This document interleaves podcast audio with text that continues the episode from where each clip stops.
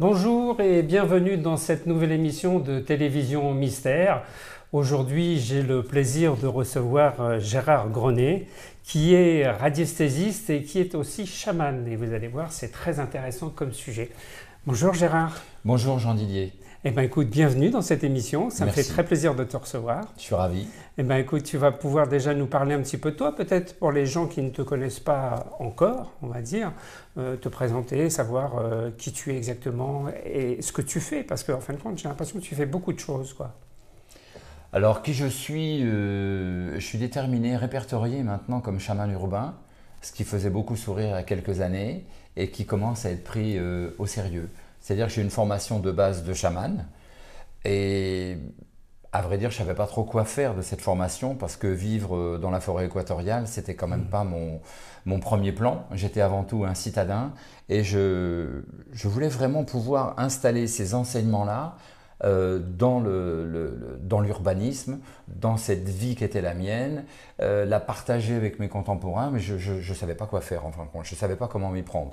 Et de nombreuses années plus tard, je suis arrivé à déterminer de quelle façon je pouvais m'y prendre. Parce que le chamanisme aujourd'hui, c'est quelque chose qui est devenu complètement contemporain. C'est à la mode, c'est tendance, on va mettre ça de côté, parce que c'est avant tout une vraie réalité. Donc qui je suis? Bah, Chaman de, formation. À ce chamanisme empirique, on pourrait dire que j'ai ajouté des techniques énergétiques. J'ai appris beaucoup de choses, j'ai suivi des enseignements parce que j'avais ce syndrome de l'usurpateur qu'on connaît tous. Voilà, je voulais absolument maîtriser ce que euh, mes collègues et contemporains euh, faisaient eux en Europe moi, avec mon savoir de, chaman, ça correspondait pas forcément. Donc, les techniques énergétiques m'ont amené à pouvoir euh, contemporaniser, urbaniser mon chamanisme empirique. Et euh, ensuite, il y a eu la prise de conscience quantique qui a cimenté un petit peu l'ensemble. Il y a aussi, euh, quand on parle de tout ça, il y a aussi la radiesthésie qui tient un rôle très important et prépondérant presque même dans ce que tu fais jusqu'à présent. Est-ce qu'il y a un lien direct d'ailleurs entre la radiesthésie et le chamanisme? Un lien euh, plus que direct. Euh, quand tu regardes mon cursus de, des formations que je propose, on commence par la radiesthésie. La radiesthésie, l'art vibratoire. Parce que tout est vibratoire. C'est ce que j'ai appris avec les chamans, c'est ce que la physique quantique corrobore en ce moment, avec d'autres terminologies, mais elle dit exactement la même chose que les chamans.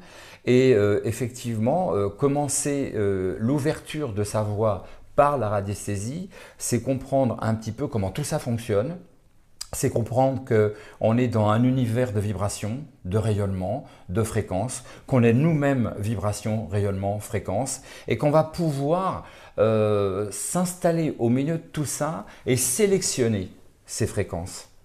On va pouvoir, on pourrait dire que la radiesthésie, euh, via le pendule, le fameux pendule, euh, c'est la pendulothérapie. C'est-à-dire, c'est comprendre, c'est nous amener une notice de fonctionnement de notre univers, comment nous on fonctionne, dans quel univers, et pouvoir comprendre, comme les chamans nous l'enseignent, qu'on a différents états de conscience. Et qu'en fonction de notre état de conscience, on va s'installer sur un plan ou un autre plan. Les chamans parleront du monde ordinaire et du monde non ordinaire. Euh, c'est complètement inhérent à la conscience ordinaire et la conscience non ordinaire. C'est-à-dire que en fonction de l'état de notre pensée, de notre état vibratoire, on va pouvoir être connecté à ce que les chamans appelleraient le tonal, le monde ordinaire, ce qu'on pourrait déterminer comme la conscience analytique, le cerveau gauche. D'accord. Mais on peut très bien une fois le pendule lancé, s'apercevoir qu'on va transiter vers le cerveau droit, vers ce que les chamans appelleraient le nagual, une conscience qui est beaucoup plus euh, intuitive, extraneuronale.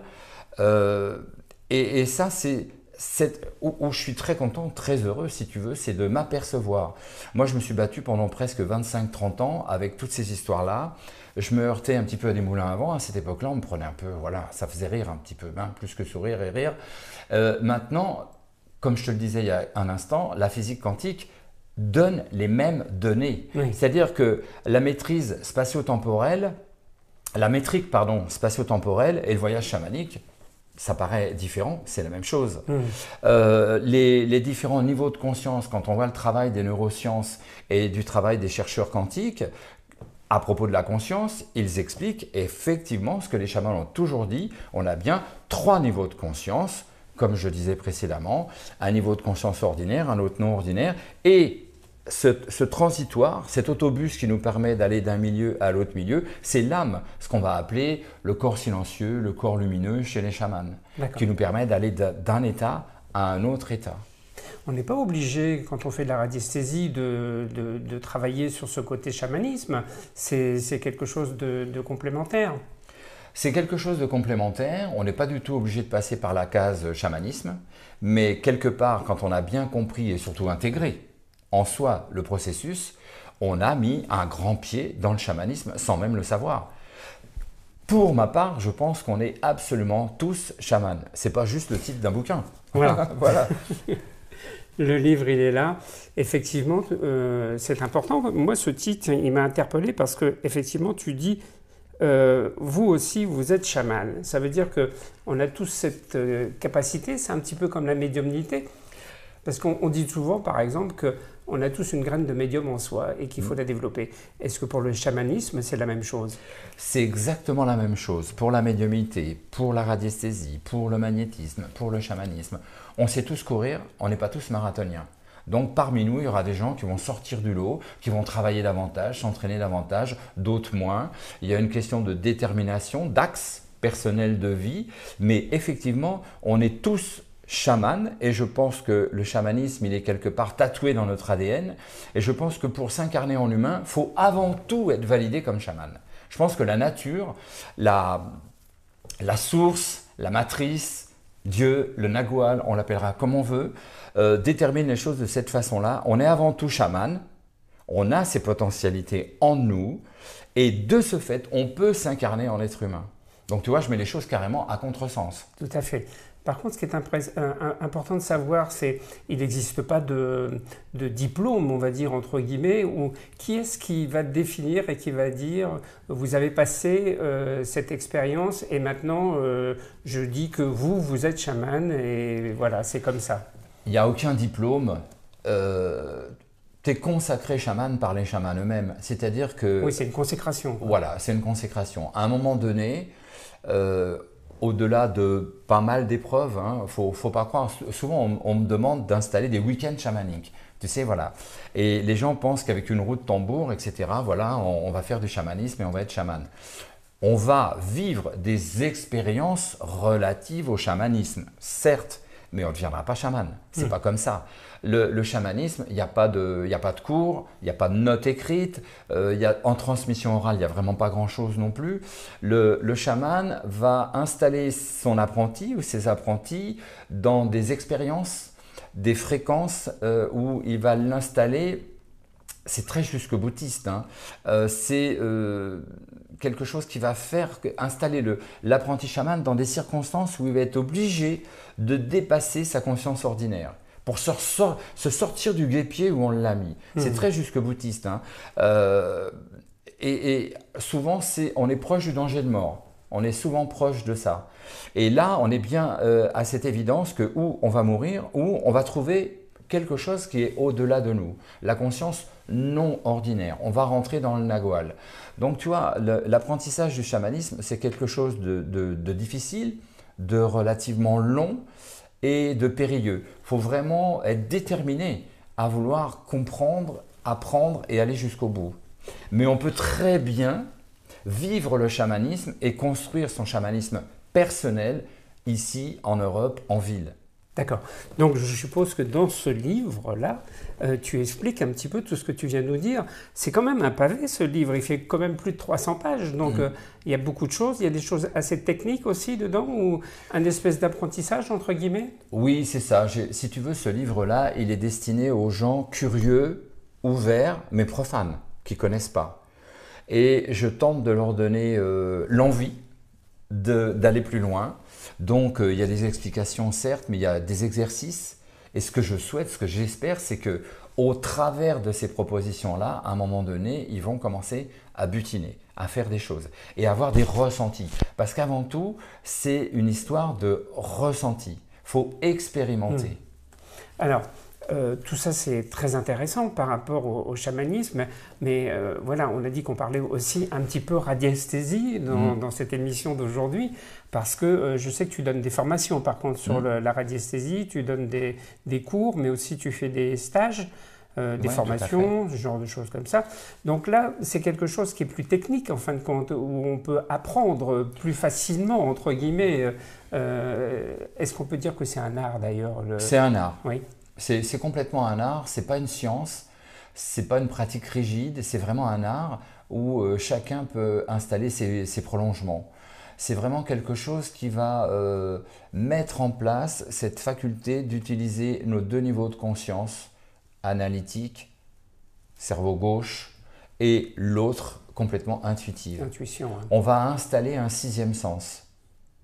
Et euh, c'est simplement le fait, ça s'explique euh, plus difficilement que ça ne se vit, la radiesthésie. Faut pouvoir, pour pouvoir comprendre la radiesthésie, il faut la pratiquer. En, fin de compte. Mais néanmoins, je m'attelle à pouvoir l'expliquer parce que les élèves, les étudiants qui viennent en, séminaire, ils veulent avant tout des explications. Mmh.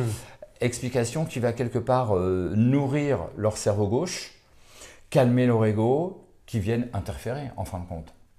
Parce que ce qui va surtout gêner dans le process de la radiesthésie, c'est le doute. Voilà, l'humain, il doute. Mais est-ce que je suis capable? Mais est-ce que ça va marcher?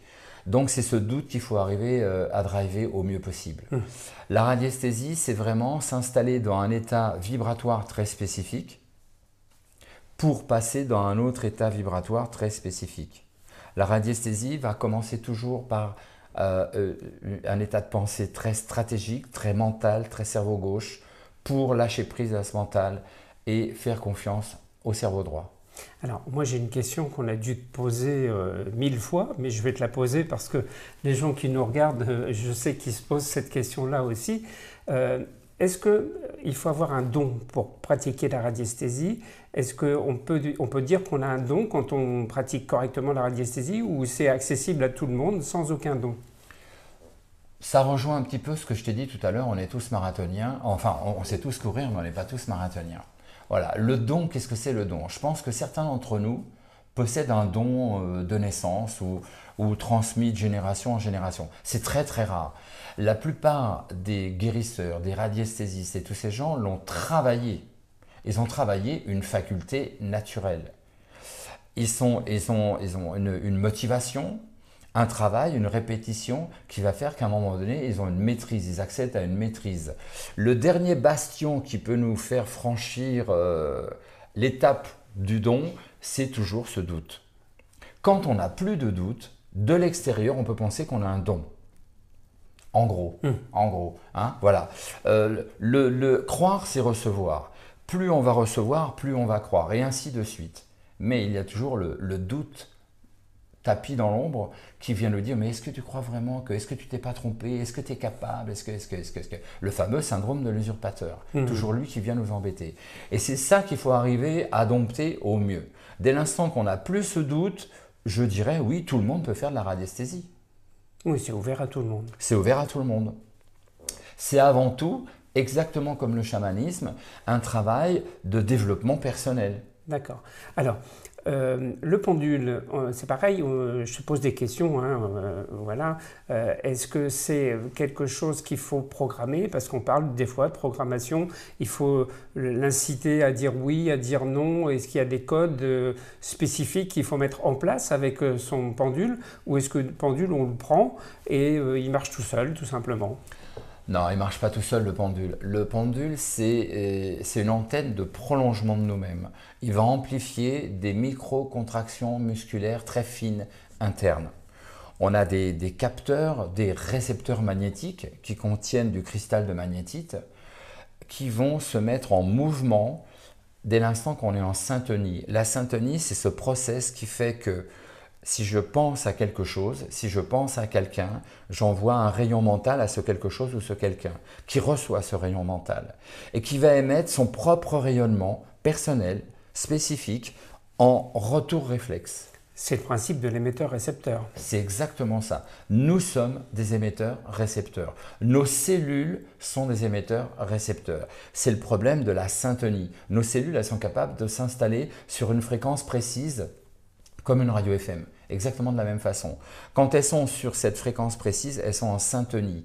Là, on va avoir nos fameux récepteurs magnétiques, nos 16 capteurs, qui vont se mettre en, fréquence, qui vont installer des micro-contractions musculaires très très fines. Simplement, euh, il n'y a que notre inconscient qui est au courant de ça. Mmh. Notre conscient, il n'est pas au courant. Mmh. C'est-à-dire que c'est fin comme notre respiration automatique, notre digestion automatique, la circulation de notre sang automatique. On n'en a absolument pas conscience. Et eh bien, ces micro-contractions, elles sont fines comme ça. Donc, sans pendule, on ne va pas pouvoir les percevoir. Par contre, avec un pendule à la main, on va avoir une amplification de ces micro-contractions musculaires. À ces amplifications, à ces mouvements pendulaires, on va installer une convention un langage binaire, oui, non, etc. On va parler de la fameuse convention. De telle façon, quand mon, pendule réagit de telle façon, ça veut dire oui, de telle autre façon, ça veut dire non. Et on va démarrer avec ça. Après, il y a d'autres outils, ça peut être beaucoup plus sophistiqué que ça. Mais le, le, démarrage de la radiesthésie, c'est ce fameux oui, non qu'on peut identifier. Sinon, impossible. Alors, et, le mental et l'intuition par rapport à tout ça, c'est pareil. Euh, j'ai souvent entendu dire que euh, quand on était trop dans le mental ou quand on basculait dans le mental, du coup, le pendule, lui, ne fonctionnait plus ou ne répondait plus correctement. C'est exactement ça. Je pourrais, je pourrais te répondre que la radiesthésie est infaillible. Le seul problème, c'est que c'est un être humain qui tient le pendule, qui lui n'est pas infaillible. Hmm. Voilà, tout est là. Si on est dans la bonne configuration mentale, ça marchera tout le temps. Si on ne l'est pas, ça ne marchera pas, ou on croira que ça marche. On va être dans une forme de charlatanisme, on va croire, on va penser que là, on est en train de, de travailler en radiesthésie, on est simplement toujours calé dans le cerveau gauche, dans le mental, et on fait dire à notre pendule ce que l'on souhaite qu'il nous raconte. Donc effectivement, à partir de ce moment-là, il n'y a plus de cohésion et ça ne fonctionne plus comme ça devrait marcher normalement. Complètement. En fin de compte, il faut toujours être euh, dans l'intuition euh, et se laisser porter par son intuition. Complètement. Il ne faut jamais basculer dans le mental. Non. C'est un peu comme en, matière de, voyance Bien ou de médiumnité. La radiesthésie, la voyance, etc., c'est vraiment très très proche très très proche. Le dénominateur commun, c'est la médiumité, c'est l'intuition. On reçoit euh, on a une perception qui vient de notre cerveau droit, qui vient d'un certain état, une transe légère, on n'est plus en onde bêta, on est en onde alpha. Quand on est dans la pensée euh, cartésienne, active, etc., si on nous installe un fréquence-mètre sur la tête, il va nous indiquer 15 euh, à 30 Hz, 15 à 30 vibrations seconde. On est en onde bêta, on est dans l'onde de réflexion qu'on appelle aussi la fréquence de stress. Mmh. Si on se met dans un état de pensée de douce, relaxé, un état de méditation, un état de contemplation, si on est en train de désherber le jardin, d'aligner les pommes pour faire une tarte, dans un concept créatif, en train de faire de la radiesthésie, là, on va voir que ce fréquence-mètre indique la moitié. Il n'indique plus 15 ou 30 Hz, il va indiquer 7 à 15 Hz on est descendu dans une fréquence beaucoup plus basse qui s'appelle la fréquence alpha. Mhm. Et dans cette fréquence-là, on va avoir la réception. On est complètement en mode intuitif. On n'est plus du tout en mode mental. Et autant notre thalamus, hein, ce peacemaker euh, cérébral, euh, faisait fouette cocher sur nos neurones, quand on était dans le premier état, bêta, celui du, mental gauche, autant il est complètement sur pause, lui et sa cavalerie se mettent sur pause, et il passe le bâton de relais au magnétorécepteur, qui sont des petites cellules qui contiennent du cristal de magnétique, magnétisme, magnétique, et euh, de l'aimant naturel, hmm. et qui se mettent en résonance avec la, la fréquence terrestre. Ça, c'est assez exceptionnel, parce que Dès l'instant qu'on est dans un mode intuitif, on est en résonance avec la fréquence terrestre, qu'on appelle la fréquence de Schumann. On est entre 7, 12, 15 Hertz. C'est quand même assez exceptionnel. Que tu travailles en, médiumité, avec un support de carte, en radiesthésie avec un pendule, le magnétiseur, le chaman, tous ces gens se mettent dans un état de fréquence basse aux alentours des 7 Hertz de la fréquence de Schumann. Ça, c'est assez exceptionnel. Donc, par la radiesthésie, on va apprendre à se connecter à cette fréquence. C'est pour ça que je dis que c'est avant tout un travail de transpersonnel, de transpersonnel spirituel, de développement personnel, parce qu'on apprend à ne plus être coincé dans notre cerveau gauche, à être tout le temps euh, dans la cage du hamster, tu sais, qui, mmh, tourne en boucle. On arrive à sortir de là, à sortir de ce cadre enfermant pour pouvoir se connecter à notre sixième sens, ce que moi j'appelle notre sixième sens. Alors c'est bien parce que euh, tu sais que dans cette émission, il y a deux parties. Il y a une deuxième partie dans laquelle on, met un petit peu en pratique tout ce que l'on vient d'évoquer. Et puis, euh, on a pour principe aussi eh ben, de répondre aux questions euh, des personnes qui nous interpellent. Alors je sais que pour toi, ça ne va pas être très facile parce qu'il y a un peu de matière euh, à, la voyance, on va dire, dans ce qu'on va faire, puisque c'est des questions. Maintenant, on va essayer de voir un petit peu comment on peut répondre aux gens qui nous ont posé des questions. Euh, tu sais, on t'écouterait pendant des heures. Hein. L'émission passe très très vite. Et euh, moi, ce que je vous propose, comme d'habitude, c'est de marquer une petite pause. On va envoyer un petit jingle et puis on se retrouve juste après pour la deuxième partie d'émission. A tout de suite.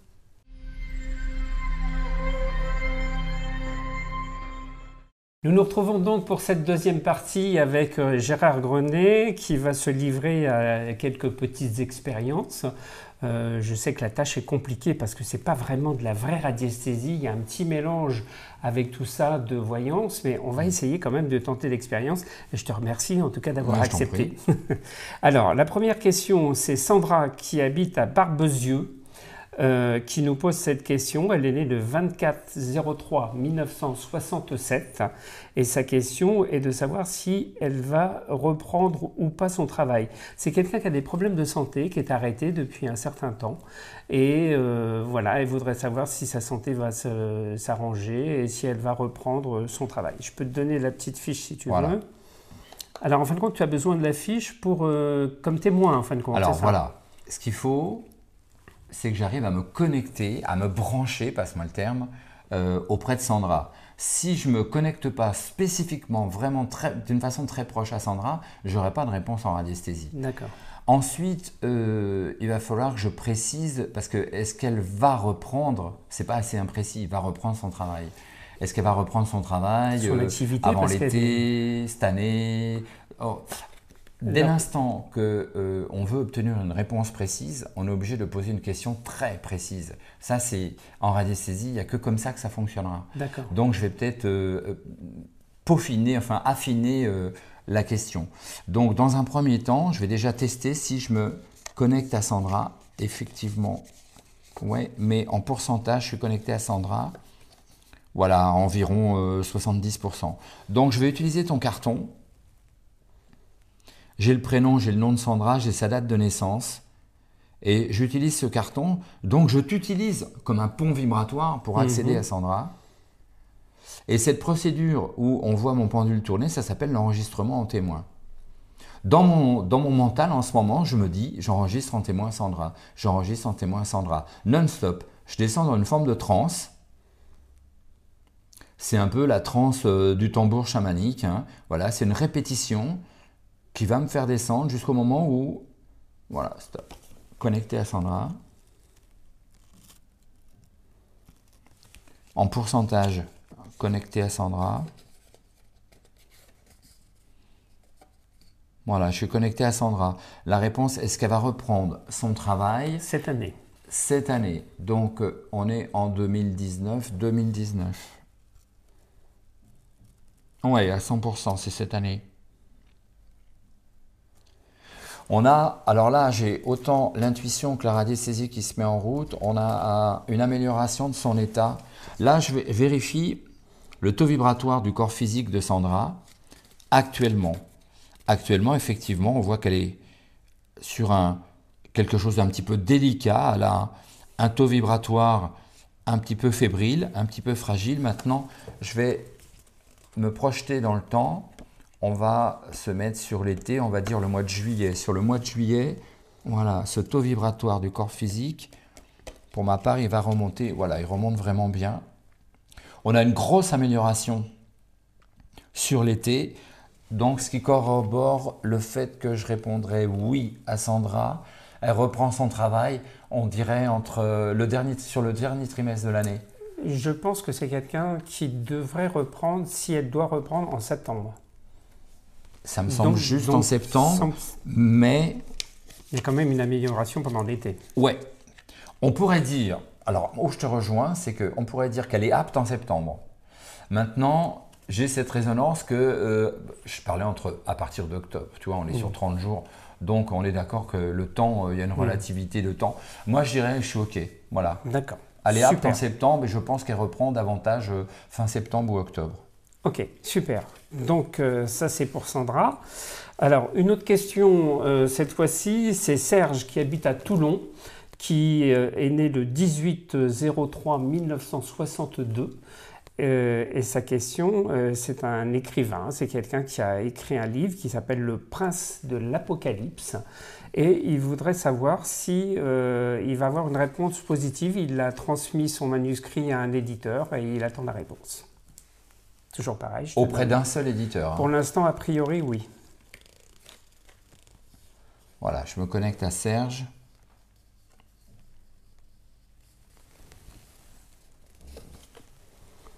Là, je vérifie mon niveau de connexion à Serge. En pourcentage, je suis bien connecté à Serge, mais je suis à 80%, je veux avoir 100%. Je vais utiliser la même méthode que précédemment avec Sandra. J'enregistre en témoin.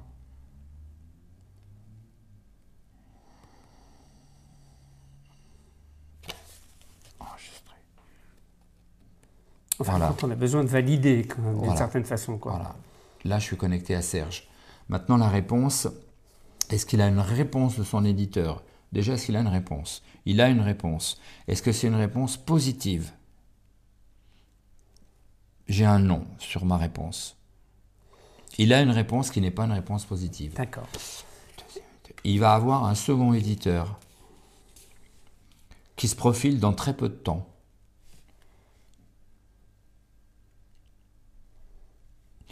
À se demander si c'est pas l'éditeur qui le démarche euh, directement. Il y a quelque chose qui va se passer dans ce genre de choses-là. D'accord. Donc là, c'est plutôt quelqu'un qui vient le- vers lui directement. Ou c'est quelqu'un qui vient vers lui, ou c'est quelqu'un qui vient de la part de ce premier éditeur qui fera pas suite. Mais c'est pas quelque chose euh, qui s'arrête. C'est pas quelque chose qui échoue. hein. Donc ça veut dire que pour lui, Son livre va être livre, édité. il va hein. être édité. Ouais. Donc, Édité en- en 2019. Normalement, oui. Pour ma part, il est édité Bon, sur la fin chose. de l'année aussi. c'est une bonne chose. Écoute, c'est vraiment très intéressant. En tout cas, je pense que Sandra et puis euh, Serge seront euh, ravis de cette réponse parce que c'est toujours important quand on Mm. attend euh, Mm. un résultat d'avoir un petit peu euh, un feedback comme ça. Et puis, euh, effectivement, on, on voit que c'est pas toujours évident. Alors moi, je voulais te poser une question parce que j'ai vu que tu avais oui et non euh, devant toi. Par contre, on fait aussi mm, des fois tourner le pendule dans un sens pour qu'il réponde oui et dans un autre sens pour qu'il réponde non. Hmm. Donc toi, tu n'utilises pas cette, cette Si, façon de faire si, si, tout à fait. Regarde, si je pose une question, euh, est-ce que ma veste est bleue? Est-ce que ma veste est bleue? Tu vois, il est parti sur ma droite Oui. et il gire dans le sens horaire. Hmm. C'est mon oui, ça. Ça, c'est le oui. Est-ce que ma veste est jaune? Il est parti sur la gauche. Et ici, ça, il, et il tourne en sens anti-horaire. C'est mon non. Donc j'ai bien un oui et un non, simplement par le sens de rotation de mon pendule. Sans avoir besoin d'un graphisme. Sans avoir besoin de ce qu'on appelle un abac. hein. Mhm. C'est un, un diagramme qui nous permet de nous organiser. Parce que dès l'instant que je vais avoir multiples choix de réponses ou multiples réponses, il va me falloir des outils. Mon simple oui et non en rotation ne, ne suffit pas parce que ça c'est une réponse binaire. C'est vrai- oui, faux, oui, non. Mais ça suffit pas parce que parfois il y a des peut-être, il y a des notions de temps, etc. etc. Si euh, quelqu'un me, demande, euh, on, on va faire encore un, un parallèle avec la voyance, si quelqu'un me demande euh, est-ce que je vais retrouver du travail bientôt?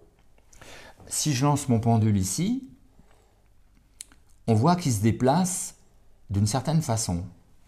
C'est-à-dire que il va progresser plus ou moins rapidement et plus ou moins loin.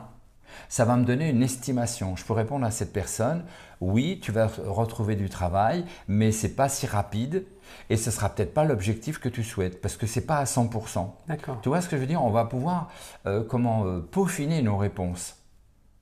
Le simple oui et le simple non ne amènent qu'une réponse binaire. Oui, mmh. non. Mmh. Pour des choses très simples, ça va aller. Mais dès l'instant qu'on rentre dans un domaine plus sophistiqué, si je retrouve quelqu'un qui, est tombé en montagne euh, au, fond d'un gouffre, mon oui et mon non ne me suffisent pas pour donner, euh, euh, pour savoir s'il est stressé, pas stressé, s'il est blessé, le taux vibratoire de son corps physique, de son corps éthérique, son niveau de stress, de force vitale, etc., etc. Je vais donner euh, énormément de précision au secours et à la famille, mais là, il me faudra des outils de ce type. Écoute, euh, en tout cas, Gérard, euh, je trouve qu'on a passé un moment très agréable avec toi. Partagé. Euh, voilà. Et, moi, je voulais vous dire qu'il faut vraiment lire ce livre parce que c'est un livre qui est important. Euh, vous aussi, vous êtes chaman. Je pense que ça peut parler à tout le monde. Donc, c'est aux éditions Le Duc, hein, c'est ça mmh. Voilà. Donc, vous retrouverez toutes les coordonnées euh, de ce livre euh, sur cette vidéo. Vous retrouverez le site également de, Gérard. et puis, comme d'habitude, ben, on va remercier Guillaume, hein, qui est derrière les caméras, qui est toujours présent, qui est toujours fidèle au poste. Marilyn, qui est toujours là aussi, euh, l'assistante de production.